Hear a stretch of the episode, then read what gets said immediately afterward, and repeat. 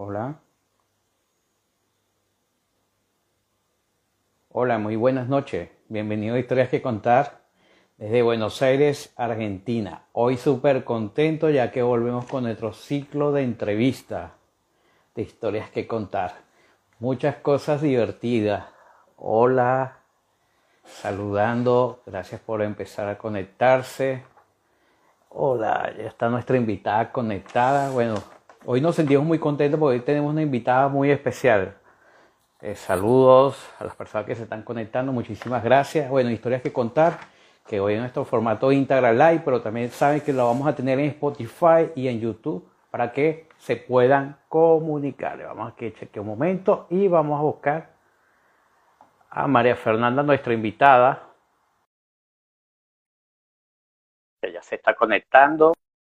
Saludos. Gracias. Ok, ahí está. Bueno, aunque no la veo.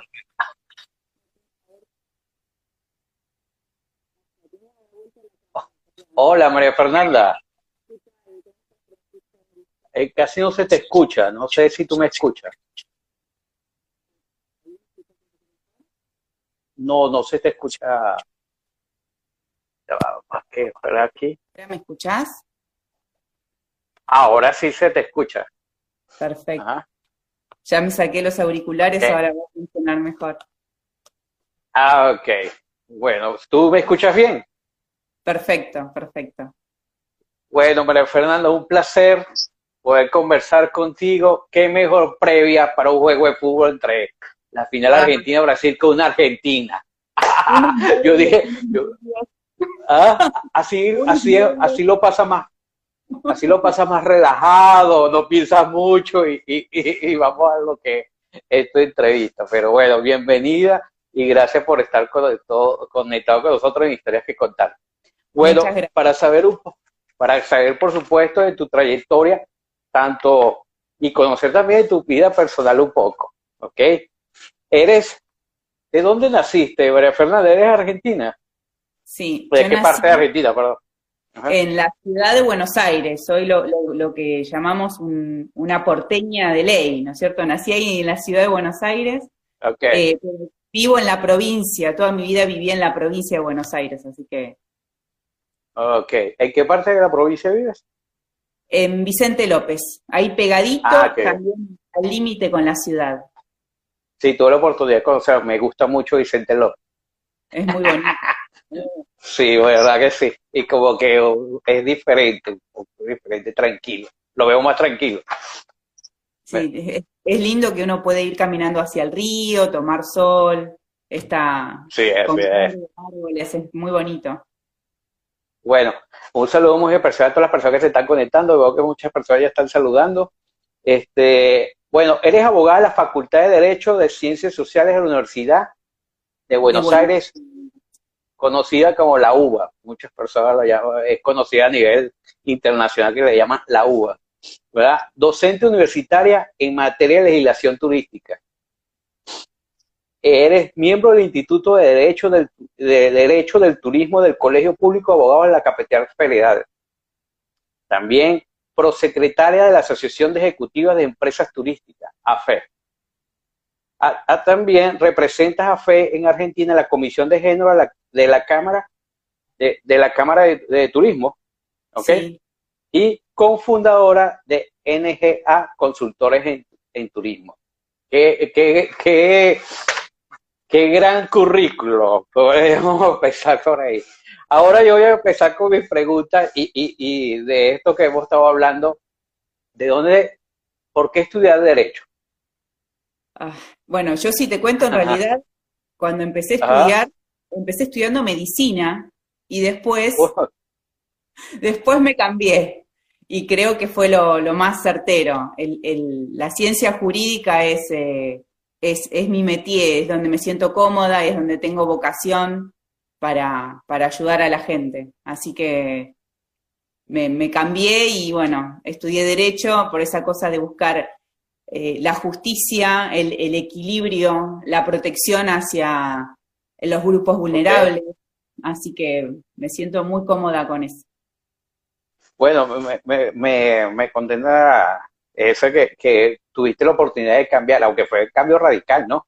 de medicina a, derecho, es como que difícil. Y, y ejerces mucho y estás mucho en el área de turismo. Así se puede haber eh, de todo un poco. Este, eres especialista y, y trabajas mucho en lo que es legislación turística. Este, Recordando a los profesores de legislación turística, cuando yo también estudié turismo, este, muchas veces nos decían que y en lo que es la empresa turística, que los contadores y los abogados en el sector turismo tienen que especializarse en eso, que es muy diferente a otro tipo de derechos. ¿Qué opinas tú sobre eso?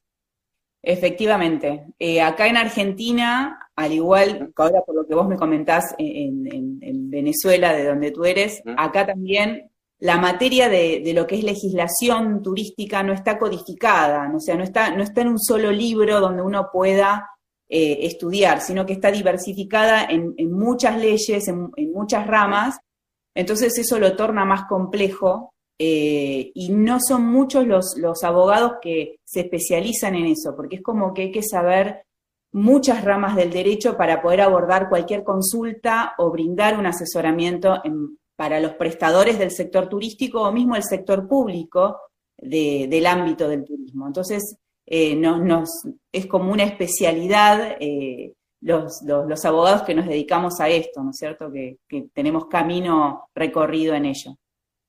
Ok, vamos a empezar con algunas una preguntitas más candela porque más candente, como decimos nosotros los venezolanos, no sé si es que, bueno, o lo dice, pero tú sabes que una de las, de las preguntas que me llegó, hablando un poco de lo que es la legislación, este, ¿qué opinas tú, verdad, en la parte jurídica, qué tan legal ves tú el cierre de fronteras tan radical que se está convirtiendo, no solamente en Argentina, porque ya sabemos lo que está pasando en Argentina, pero en otros países latinoamericanos está pasando lo mismo. Jurídicamente, ¿cómo lo ves? Es muy complejo. Justamente esta semana, en, el encuentro que tuvimos, nosotros tenemos un, encuentro mensual en el espacio del Colegio Público de Abogados, eh, que somos todos abogados de, especialistas en turismo, pero son eh, letrados que trabajan en el Estado Público Nacional o en la Ciudad de Buenos Aires, o que asesoran a las, a las asociaciones y agencias de viaje, por ejemplo, en la Ciudad de Buenos Aires. O sea, tenemos un universo, yo que soy docente, que estoy en la parte académica, y realmente se, se se generó un debate con, incluso con, con, énfasis y no enojo, pero era como muy, fuerte, porque es difícil, como que uno siente desde lo técnico, jurídico, que se solapan, solapando muchas cosas que no debieran. Esta situación extraordinaria de la pandemia y la toma de decisiones por parte del Estado en pos de una política sanitaria es como que está eh, pisando o socavando algunos derechos constitucionales o personalísimos que tenemos todos los ciudadanos.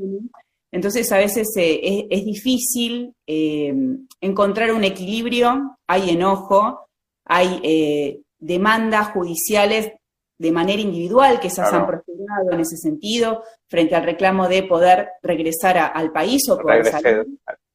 Exacto. Y las que hemos visto impulsadas por ahí por, de manera colectiva por asociaciones, eh, esas no han tenido tanta suerte, pero es como muy, muy, muy aleatorio, es, es incluso animarse uno a impulsarlo y de manera descarnada también uno se expone, ¿no? Porque es como, es todo tan sensible, ¿no? Tanto tiempo que uno viene transitando con, con restricciones, con, con, lógica, ¿no? Que, que, el Estado o los gobiernos las, impulsan y toman esas medidas para, prevenir muertes o para, para, prevenir mayores contagios hasta que la población pueda ser eh, vacunada de una forma más masiva. Eh, bueno, sí, hay, hay, mucho enojo, es difícil encontrar un equilibrio. Desde lo personal, creo que sí se están avasallando derechos constitucionales. Esto es claro, porque, bueno, yo, yo no soy especialista en, en, derecho, evidentemente, pero me acuerdo cuando vi legislación turística, la materia que tú das, este, siempre, bueno, la constitución es primero, y hay derechos constitucionales que no puedes pasar, depende también de un Congreso de una nación. Bueno, en Venezuela es así, yo sé que aquí he visto es muy parecido en, en Buenos Aires, entonces esa línea entre lo que es legal e ilegal como que está muy, muy frágil. Sí, mismo esto que bien que lo mencionás, el tema de eh, los decretos de necesidad y urgencia, que es lo que se, se, ha, impulsado desde que inició la pandemia. Al principio el, Congreso, ¿no es cierto?, los representantes del pueblo no funcionaban mucho porque era como que estaban encontrando los protocolos o la manera de funcionar de una manera eh, preventiva, ¿no?, para, para proteger la salud de los legisladores todo ese tiempo y hasta el día de hoy eh, se ha gobernado con los decretos de necesidad y urgencia por parte de, digamos, del presidente de la Nación, que es una herramienta jurídica que es válida, es, correcta, pero em, después tiene que pasar por el proceso normal de cualquier ley, ¿no es cierto? El decreto tiene que atravesar la Cámara de Diputados, senadores y tiene que tener el formato de ley. Y eso no, no se ha logrado porque eh, es tan dinámico todo, las medidas que hay que ir eh, decidiendo, que tampoco se ha visto que toda esa, cantidad de decretos, que ahora el 9 de julio salió en el boletín oficial, eh, el último, el día de, la independencia, feriado salió en el boletín oficial. Ah, sí, verdad.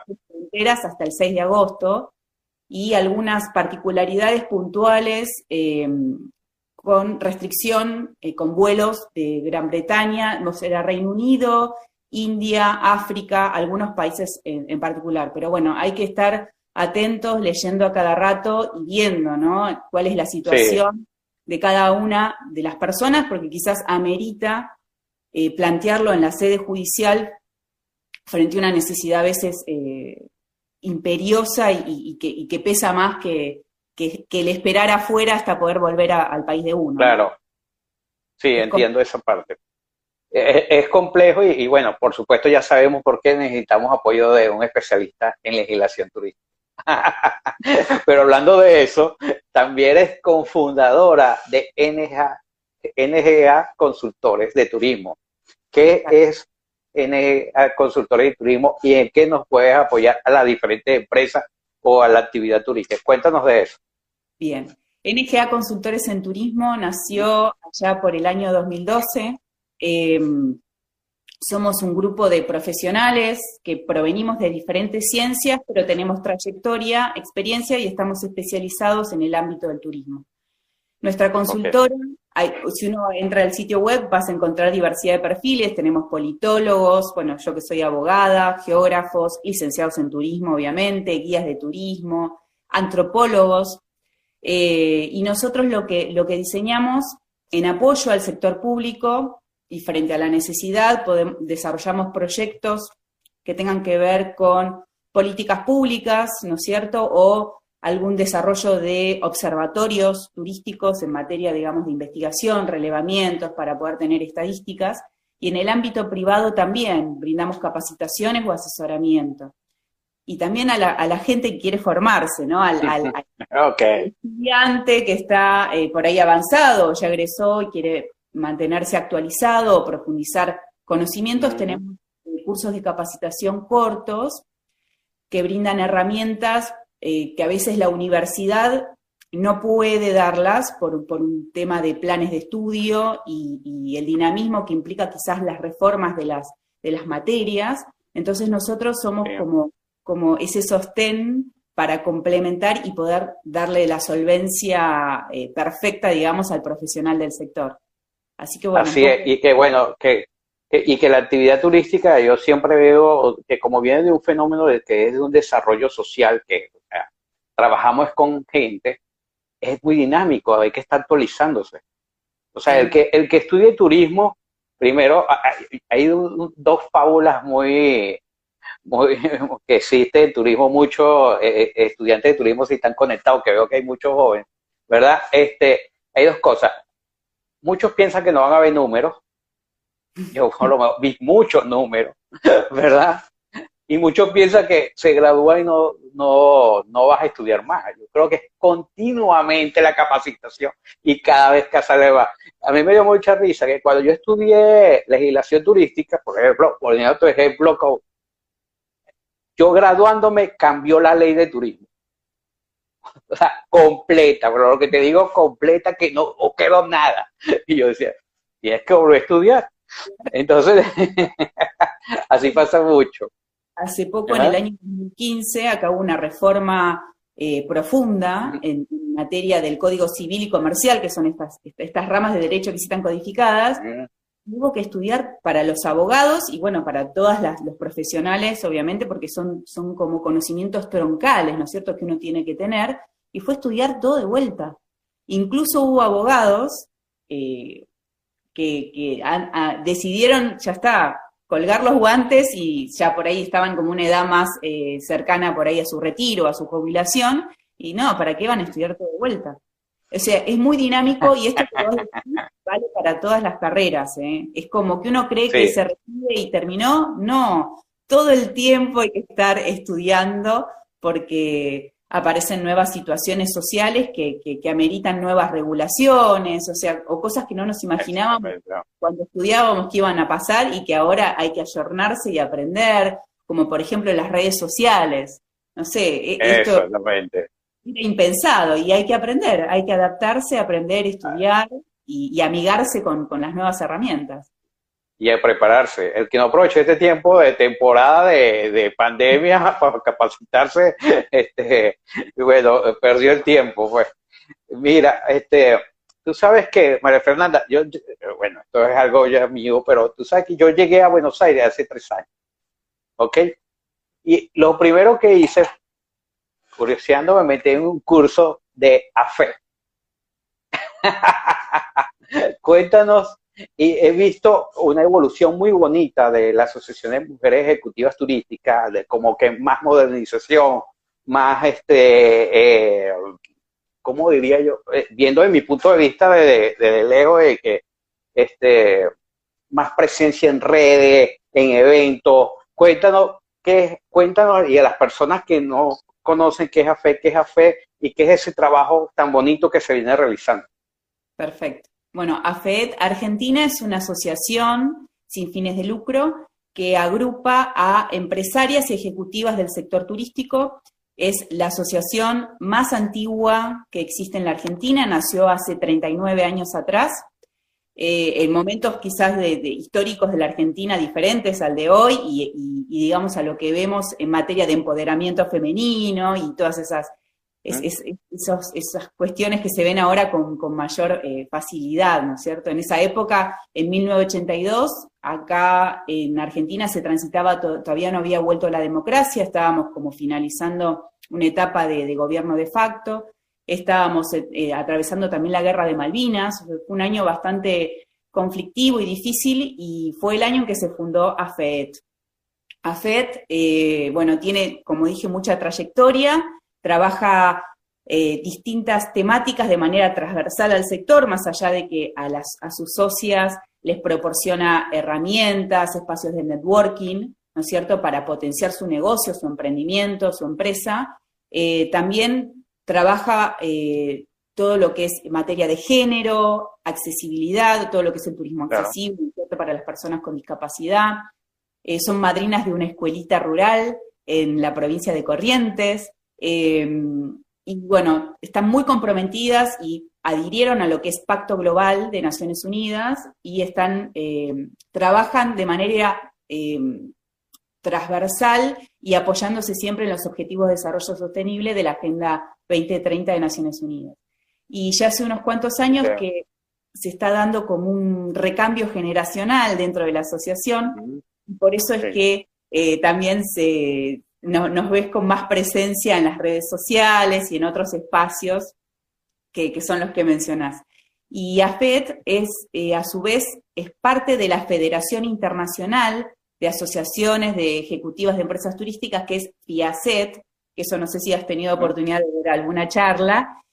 Y eh, la Federación Em, Venezuela no está, pero tenemos eh, Panamá, o sea, somos más de 10 países que somos Sí, Venezuela este, hace años, yo creo que tiene, es más, una vez que estuve en la sede de AFE, hay una placa de AFE, o sea, de, cuando existía la, Asociación de Mujeres Ejecutivas de Venezuela, lamentablemente en Venezuela hemos perdido muchas cosas, ya sabes, bueno, no, no vale la pena hablar del tema, pero... Ya podrán volver, ya podrán volver. Colombia ah. volvió ahora, Uruguay volvió ahora, está Paraguay, Chile, Brasil, España, eh, México, eh, República Dominicana, o sea, Honduras está también tratando de, incorporarse. Es una federación muy grande que también tiene 40 años de existencia y, hace mucho, trabaja mucho con la WTTC, con la OMT, claro, porque al tener presencia de manera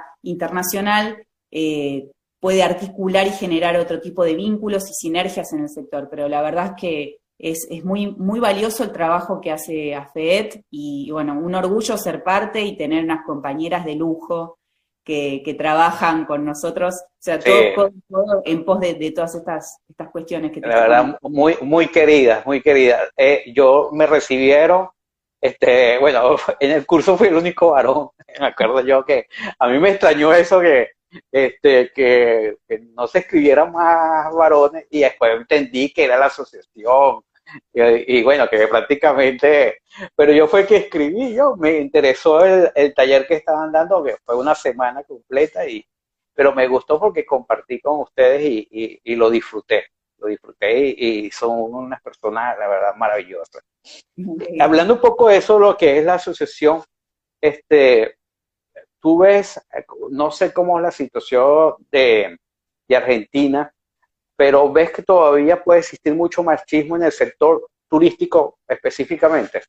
Sí, es todo ah. un cambio, pero eh, sí, yo de hecho te lo voy a ejemplificar con, una imagen.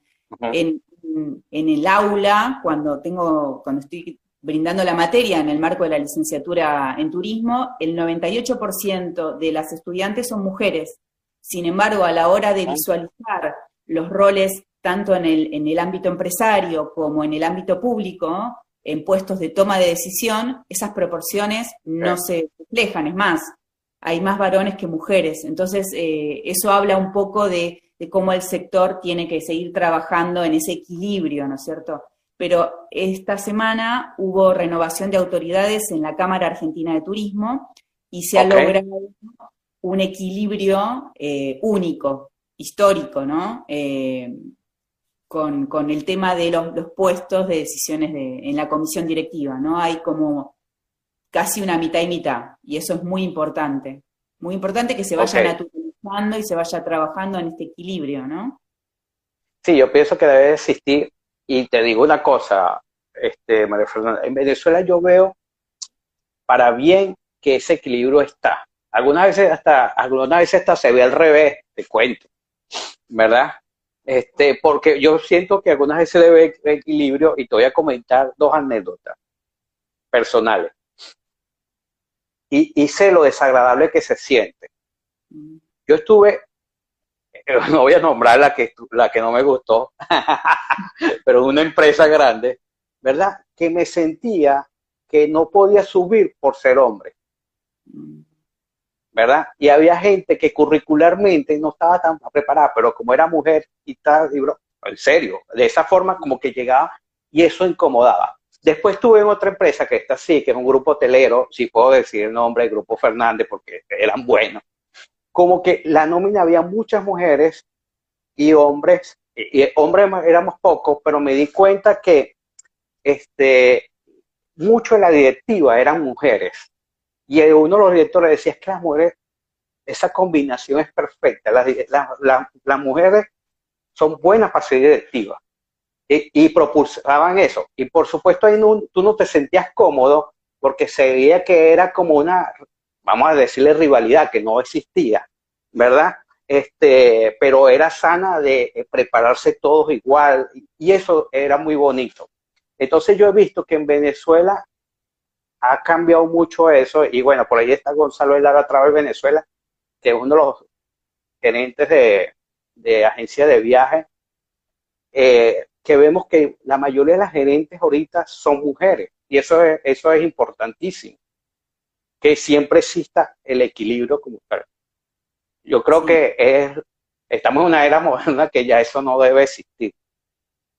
Sí, eh, eh, un poco lo que vos decís, el equilibrio y, elegir a la, persona para que ocupe el puesto en base a sus, a sus aptitudes, a su formación, no por el hecho de tener un género u otro, sino que eso es lo que hay que tratar en algún momento de, naturalizar y de que no, no se sienta ni rivalidad, ni que uno se sienta incómodo, sino que, y que tampoco sea esta cosa de imposición de que, de que mitad y mitad, ¿no? Tiene que ver con la posibilidad. Claro, porque porque eso es muy bonito cuando sale natural.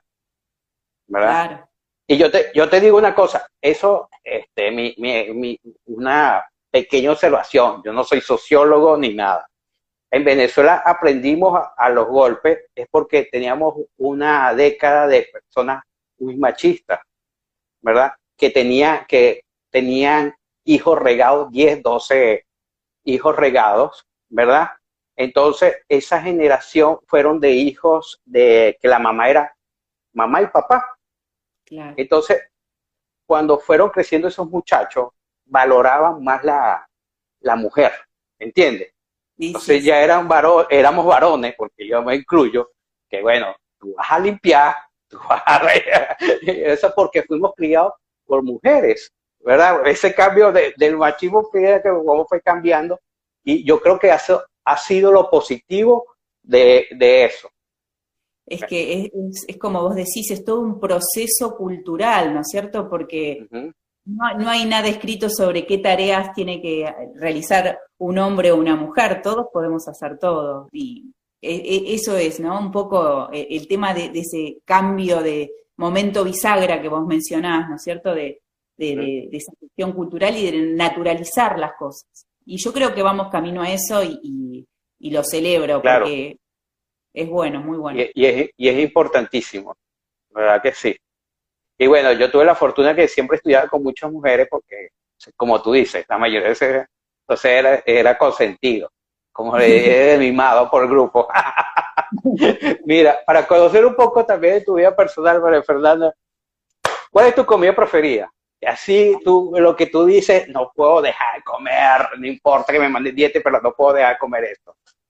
Tengo varias, pero así como la más, la 9 de julio hizo calor, comí igual porque era 9 de julio, el locro.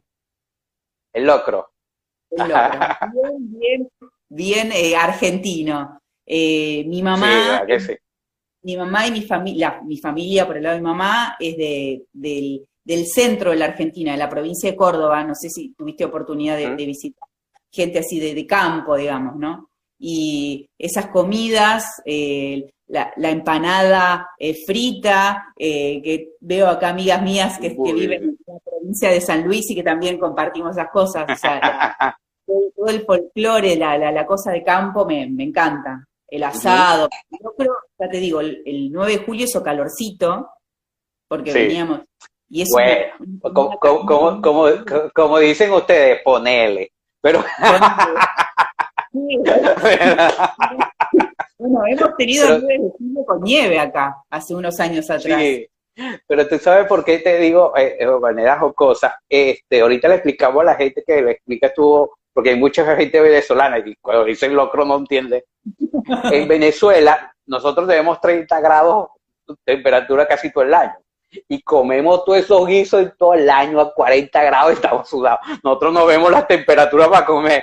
Entonces, este, a mí me da risa que algunas veces nosotros llegamos, no, tómate una ensaladita fresco. yo, no, yo quiero comida, yo quiero calor. en, en, verano me decían, come ensalada. Yo, no, no quiero. lentejas también me encanta. Pero bueno, en verano no me animo porque me, da mucho calor, ahí voy más con la ensalada, pero las carnes y la ensalada, pero eh, sí. Bueno, y explícale a las personas de manera sencilla qué es el locro. Oh, y yo encima te voy a ser sincera, eh, me encanta comerlo, pero cocinando soy... No, come. Eh, pero ese es como el guiso, ¿ah? Con, con maíz. Maíz, el zapallo rallado, eh, una salsita, ah, pueden poner carnes como eh, cerdo, o sea, panceta, acá tengo mi apuntador que sí eh, cocina, claro. colorado, porotos, legumbres, y bueno, todo eso se, se, va lleva un tiempo, unas cuantas horas de cocción, por lo que dice mi mamá, que fue la que lo cocinó. No, sí, como ocho horas me dijeron que dura, de cinco a ocho horas, dependiendo también el tamaño. Pero alimenta mucho, tiene verduras, carnes y es muy, muy, muy rico. Y en invierno viene bien para, para dar calorías no, es muy rico. Ya yo lo probé, es muy rico. Aproveché, uh, bueno, un vecino nos, nos regaló y aprovechamos y comimos. Mira, tú sabes que este, eh, María Fernanda, este espacio este, eh, es patrocinado por la agencia de viajes Gire Travel en Barquisimeto, Venezuela. Si te quieres viajar por cualquier lado, te puedes comunicar con ellos en Barquisimeto, en Venezuela, al 0251 416-9149 o al 0414-550-2484. Lo puedes conseguir en sus redes sociales, arroba Gire Travel. Pero ellos te mandan una pregunta. ¿Cuál ha sido ese viaje inolvidable que te gustó, que tú siempre lo recuerdas? Puede ser por el destino, puede ser por las personas que viajaste, si fue de tu infancia, si fue cuando grande. ¿Cuál es ese viaje Gire Travel? Ah, bueno, em, tuve la, la, bueno, para mí el viaje lindo fue mi luna de miel que fuimos a Cuba con mi esposo y La Habana, la, gente, las playas, eh, la gente es muy, muy cálida, eh, nada, con mucho cariño con el, con el Che Guevara, entonces nos escuchaban hablar y ya argentinos, argentinos, la verdad, hermoso. Venezuela, no tuve, no tuve eh, el gusto de conocerla una vez, solo el aeropuerto que hizo como una, una escala técnica en Caracas, para cargar combustible el avión. Eso es lo más, lo más que, lo más que conocí de Venezuela, pero me encantaría eh, en un futuro sí bueno, recorrer.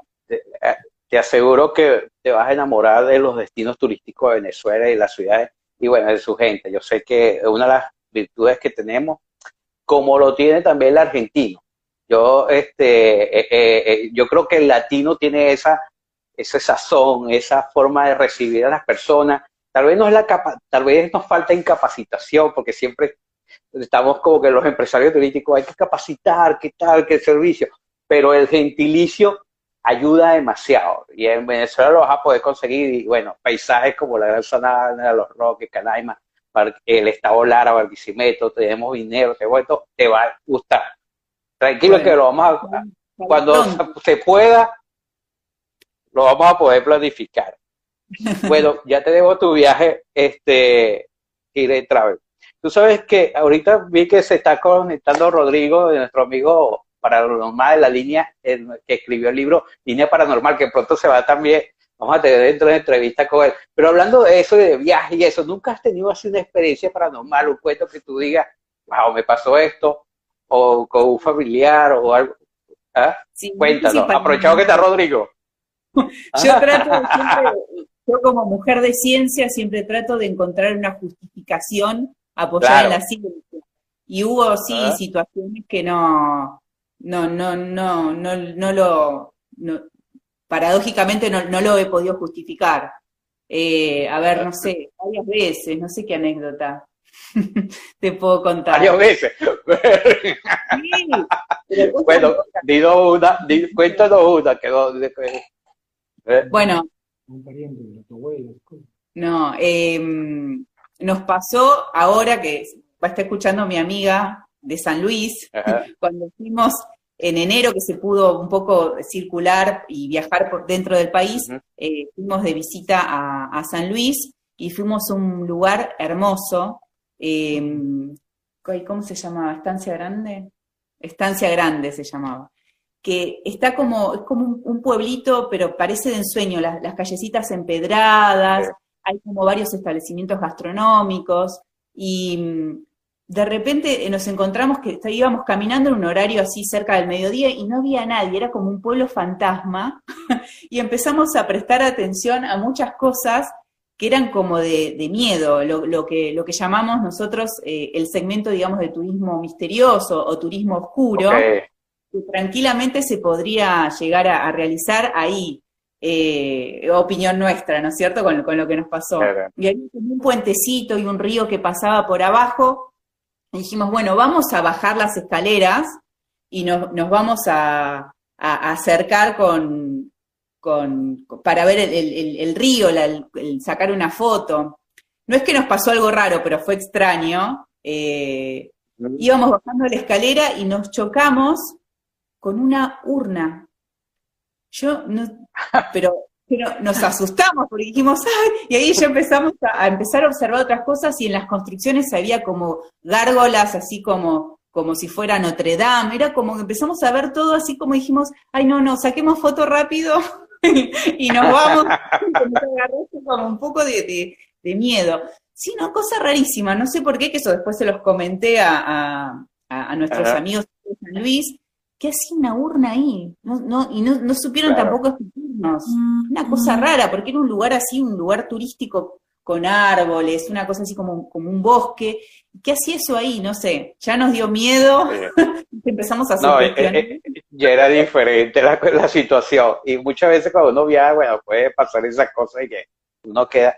Y hablando de eso, tú sabes que hablaste algo de turismo, turismo oscuro, que le llaman este, también, y, o el turismo de que está en mucho crecimiento. ¿Qué opinas tú?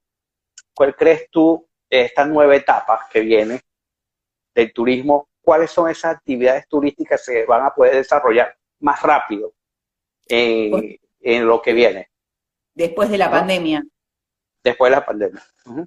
Bueno, un poco lo que, lo que se vienen eh, trabajando y conversando, ¿no es cierto?, desde que empezó la, pandemia, que eh, la misma situación de de que va, va a estar con nosotros esta, esta, este virus por mucho tiempo más, aunque porque va a ir mutando, más allá de que nos podamos vacunar y, circular, eh, la gente va a buscar espacios al aire libre, eh, con, pensando en lo sanitario, ¿no es cierto? El, turismo de cercanía, los destinos así rurales, eso creo que es lo que a priori es lo que más se va a potenciar, ¿no es cierto? Y lo, lo micro, ¿no? Lo, lo regional, lo regional.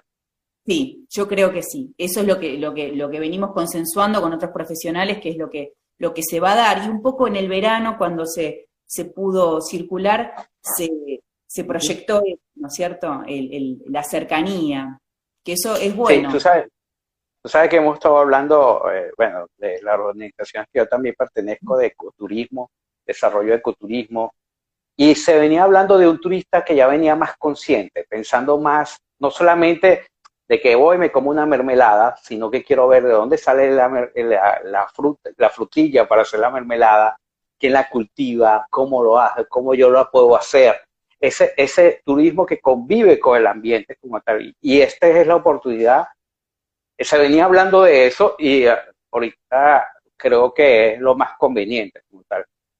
Soy una convencida de que, de que va, va a suceder eso es esta cosa del turista responsable, ¿no es cierto? El, que, el que mira la ecología, el que, el, que, el que ayuda al emprendedor, al artesano, eh, a, hacer esa puesta en valor, ¿no? De lo, de lo que haga cada región o cada pueblito o cada, o cada recorrido que uno pueda hacer.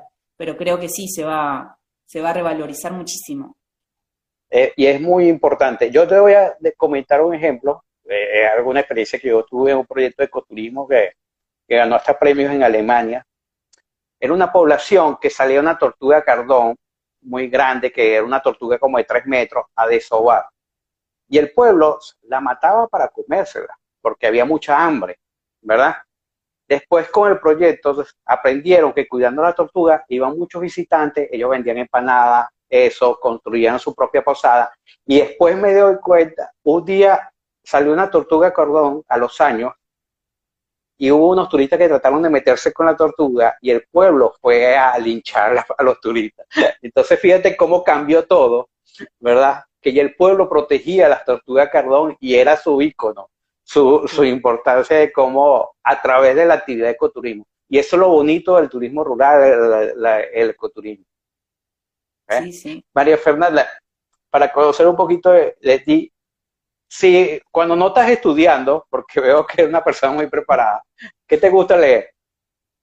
Ah, bueno, yo te soy honesta. Eh, mi lectura es 100% muy técnica, muy, muy jurídica. Ahora estoy haciendo un posgrado en neurociencias y derecho, por ejemplo. y ya no me quedan muchas ganas de leer otro tipo de textos, ¿no? Pero por ahí puedo leer, no sé, un libro de, cualquier cosa, que es como para desenchufar un poco la mente, ¿no? Por ahí una novela o, algo de Feng Shui, o algo que me, desconecte. Pero soy más gustosa de otro tipo de artes, por ahí eh, la, música, la ópera, eh, la danza clásica. Yo cuando jovencita eh, estudié artes escénicas, o sea, lo que era lo que es danza clásica española. Soy descendiente de inmigrantes españoles, entonces tengo esa cosa por ese lado. Y, por ahí ir al, teatro y, ver otro tipo de cosas. Por ahí descansar un poco la vista de, leer, leer, leer. Pero sí, trato de desconectar por ahí con, cosas que, que, nada que ver con lo que tengo que hacer por, por, vocación de, digamos, de, aprender, de formarme, de superarme o, por cuestiones laborales, ¿no? Porque en los ámbitos laborales también termina teniendo mucha carga de lectura diaria y a veces uno no quiere escuchar música, quizás. Ah, está bien, exactamente. Tú eres una persona, este, eres una persona muy agradable comunicativa. Eres conferencista. Yo he visto que he dado conferencias. ¿Qué es para ti la importancia de comunicar en la actividad turística? Eh, y es, yo creo que es central, ¿no es cierto?, eh, el comunicar y el comunicar bien, porque es, es la, herramienta que tenemos a la hora de, formar otros profesionales o generar redes con otros profesionales eh, para, para, transmitir realmente el, valor que tiene esta, esta, industria, porque a veces mismo se ha visto en, en plena pandemia en nuestro país y en otros, eh, creo que el, turismo es uno de los sectores más castigados, precisamente porque la esencia del turismo es poder trasladarse más allá de usufructuar un alojamiento, excursiones, establecimientos gastronómicos, es ese trasladarse con el cierre de fronteras que se ha visto totalmente eh, coartado para, para, poder libremente disfrutar del sector.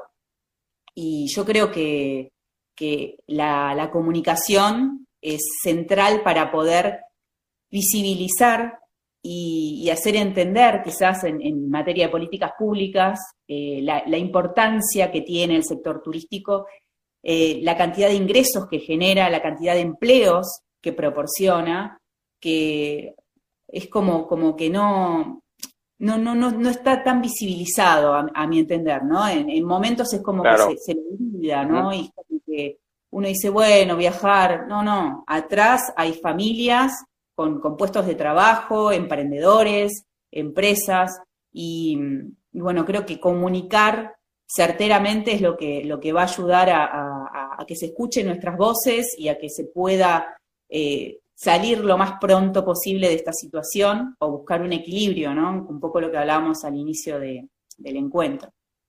Así es.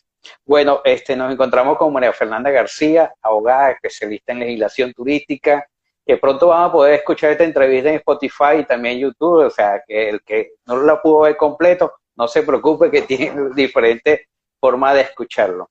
Te voy a decir cuatro palabras, María Fernanda, y tú me has dado tu opinión de esas cuatro palabras rapidito de lo que tú piensas de eso. ¿Qué es para ti diversidad? Ah, diversidad. Eh, Diversidad es el, respeto que tenemos que tenernos todos como personas, como seres humanos. La diversidad en el sentido más amplio. Yo, yo trabajo mucho con, lo que es eh, personas con discapacidad, eh, la diversidad en materia de género, salir de lo binario, ¿no es cierto?, del hombre-mujer. Eh, tiene que ver con, lo universal y con, el respeto mutuo entre todos, ¿no? como, como personas, como seres humanos, como ciudadanos, en, materia de derechos y, en materia social, ¿no es cierto? Yo creo que es eso. Bueno, este, aprovechando aquí un saludo muy especial a Romelia Alvarado, una gran amiga, hermana, una gran gerente de hoteles allá en Venezuela, precisamente hablando de eso, de la More líder. Es una excelente líder en la actividad turística allá en Venezuela. Otra palabra, este, que es para ti Dios. Dios. Bueno, también me apoyo en, el respeto, ¿no es cierto?, en, la existencia de diferentes credos. Eh, para mí Dios, eh, yo soy eh, católica, o sea, cristiana católica, he tenido, como, cualquier persona a lo largo de la vida, distintas etapas ¿no? de, acercamiento, de, alejamiento, quizás por, lo, por, asimilar situaciones personales, ¿no? Que a uno le van pasando, pérdidas, ¿no? Duelos. Pero bueno, para mí es también el, respeto mutuo a los diferentes credos y, Dios es eso, no, no hay un, único Dios, ¿no? depende de la persona la cultura, la historia. Ok, ¿qué es para ti justicia? Ah, justicia es lo que a mí me moviliza, lo que a mí me moviliza estudiar y ayudar a, las personas, ¿no? Es, es, es buscar eh, el equilibrio, eh, lo justo y tratar de proteger o ayudar a, los, a, las personas vulnerables, por sea algo de, transición o sea algo que, que, padezcan de, siempre. Eh, yo ahora recientemente me, me, incorporé a un grupo de trabajo que tiene que ver con el turismo, porque yo siempre lo trabajé desde ese ángulo, pero eh, me incorporé como directora de investigación de un programa ejecutivo de formación, em, investigación sobre trata y explotación de personas. Y estoy liderando un equipo de seis investigadoras eh, junto a, la que coordina todo el programa, que es eh, una sobreviviente de y víctima de trata de personas. Entonces, para mí trabajar eh, en pos de generar contenido académico, científico, para que los jueces puedan apoyarse a la hora de dictar una sentencia o generar políticas públicas que, busquen el, equilibrio, la justicia, la protección de estas personas. Eh, bueno, todas esas cosas a mí me, me, movilizan mucho y es lo que, lo que creo que es el sentido de justicia lo que me hizo estudiar, la carrera que elegí y, para poder ayudar a, la gente. Sí, entiendo. Y tú sabes que yo, yo últimamente he estado muy preocupado, bueno, y después que tuve el curso con ustedes sobre eso de la trata de, niños, niñas, adolescentes y, y, de la mujer como tal, porque creo que con la corriente migratoria que está teniendo Venezuela está pasando mucho a veces la trata de venezolanas. Lamentablemente hemos sabido casos de todo Sudamérica, de secuestros, de engaños. Hubo un caso aquí también, las chicas llegaron engañadas. Y es un tema, la verdad, para sentarse y, analizarlo y, trabajarlo, para preocuparse y ocuparse. Sí, hay, que, hay que, como vos decís, sensibilizar y, trabajar mucho. Yo creo que el, proporcionar información también previene a que chicas jóvenes o, mujeres caigan en, engaños, ¿no? Eh, informar es fundamental para, para prevenir y evitar. Así es. Bueno, qué rica conversación. Y la última palabra es, ¿qué es para ti, Fernando? Ah, Fernando. Fernando, todo, es mi compañero, es, el amor de mi vida, es, es, es, mi socio en, en todo, hasta hasta en, los proyectos profesionales que, compartimos y, en proyectos de familia. Es todo. Para mí es... Bueno, qué bien. Qué bien, porque lo vamos a invitar también. vivo, así que te está escuchando. Claro, bueno, ya sabes que te he invitado, que más adelante lo vamos a estar invitando. este, bueno, tú sabes, para finalizar, María Fernanda, muchísimas gracias, que está previo para el juego sea contigo. La verdad se me había pasado que hoy era el juego, pero este... Por Argentina. Ajá, como dicen ustedes, vamos Argentina. para finalizar, ¿qué tiene NGA Consultores? ¿Qué talleres vienen? ¿Qué conferencias? Dime, ¿qué actividad? ¿Cómo se pueden comunicar con ustedes, las personas que quieran, estén interesados? Perfecto. Nosotros tenemos, estamos en todas las redes sociales, pero en Instagram tenemos un link tree donde uno puede acceder con un solo clic a lo que uno quiera, al canal de YouTube, a la fanpage, eh, a, bueno, a la sitio web. Nosotros eh, hoy por hoy estamos eh, brindando una capacitación en marketing digital para turismo y en hotelería y alojamientos turísticos Eh, esta semana están todos invitados, aprovecho, vamos a, realizar un taller gratuito sobre el armado de el currículum vitae y tips para la entrevista, la, entrevista virtual.